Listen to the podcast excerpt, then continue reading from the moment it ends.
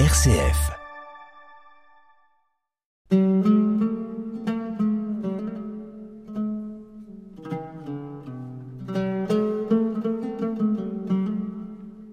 En ce temps-là, Jésus disait aux grands prêtres et aux anciens du peuple, Écoutez cette parabole. Un homme était propriétaire d'un domaine, il planta une vigne, l'entoura d'une clôture, y creusa un pressoir et bâtit une tour de garde. Puis il loua cette vigne à des vignerons et partit en voyage. Quand arriva le temps des fruits, il envoya ses serviteurs auprès des vignerons pour se faire remettre le produit de sa vigne. Mais les vignerons se saisirent des serviteurs, frappèrent l'un, tuèrent l'autre, lapidèrent le troisième. De nouveau, le propriétaire envoya d'autres serviteurs plus nombreux que les premiers, mais on les traita de la même façon.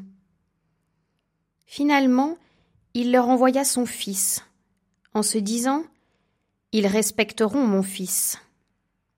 Mais voyant le fils, les vignerons se dirent entre eux Voici l'héritier, venez, tuons-le, nous aurons son héritage.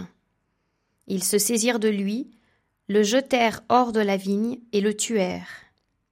Eh bien, quand le maître de la vigne viendra, que fera-t-il à ces vignerons?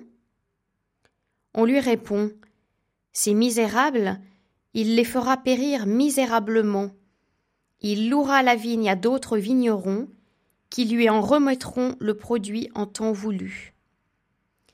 Jésus leur dit N'avez-vous jamais lu dans les Écritures La pierre qu'ont rejetée les bâtisseurs est devenue la pierre d'angle. C'est là l'œuvre du Seigneur, la merveille devant nos yeux.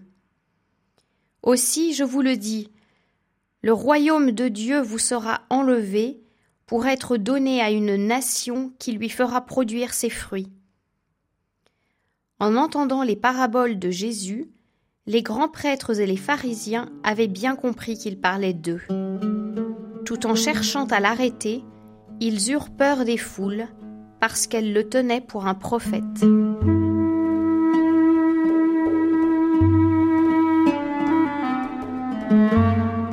Comme hier, cet évangile nous parle du salut en Jésus-Christ.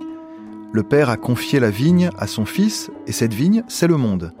La vigne, dans la Bible, c'est soit le peuple d'Israël, soit l'Église, soit le monde entier. En fait, c'est les trois. C'est aussi chacun de nous. Dieu nous chérit, comme il a chéri le peuple d'Israël, comme il chérit l'Église, son épouse, comme il chérit le monde entier, pour qui il a livré son Fils. Ce qui se passe dans la parabole s'est déjà produit historiquement, mais aussi symboliquement. Il nous confie notre prochain, et nous ne savons pas veiller sur lui. Pire, nous le condamnons, nous l'écrasons, et nous le faisons mourir, par orgueil, par appât du gain, par jalousie, par calomnie. Il y a de multiples façons de faire mourir quelqu'un.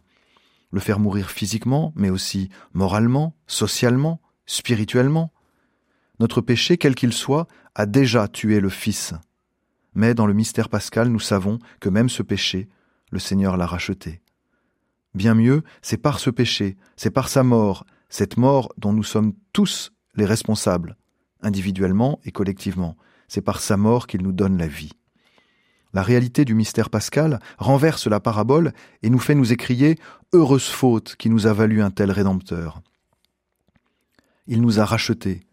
Pourtant, au nom de ce salut qu'il a accompli dans son sang, dans sa passion, nous devons prendre soin de ce monde qu'il a racheté, qu'il a infiniment aimé, prendre soin de chaque personne, mais aussi de chaque peuple, de chaque groupe humain.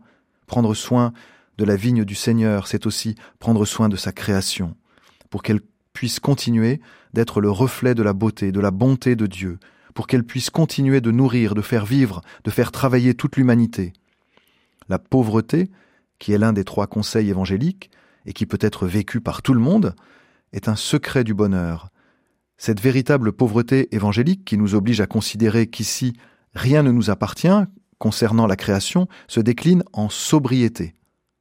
Voici à propos de cette sobriété, qui est une véritable libération et une véritable charité, ce que le pape François en dit dans son encyclique Laudato Si.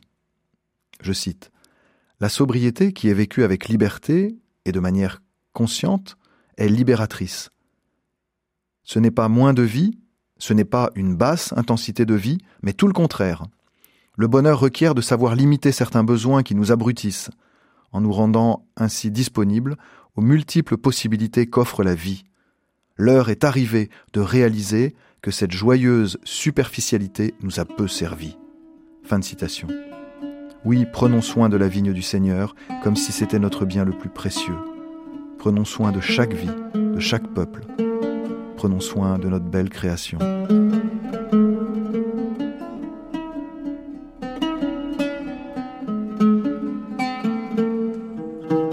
Notre Père, qui es aux cieux, que ton nom soit sanctifié, que ton règne vienne, que ta volonté soit faite sur la terre comme au ciel. Donne-nous aujourd'hui notre pain de ce jour. Pardonne-nous nos offenses, comme nous pardonnons aussi à ceux qui nous ont offensés. Et ne nous laisse pas entrer en tentation, mais délivre-nous du mal. Car c'est à toi qu'appartiennent le règne, la puissance et la gloire, pour les siècles des siècles. Amen.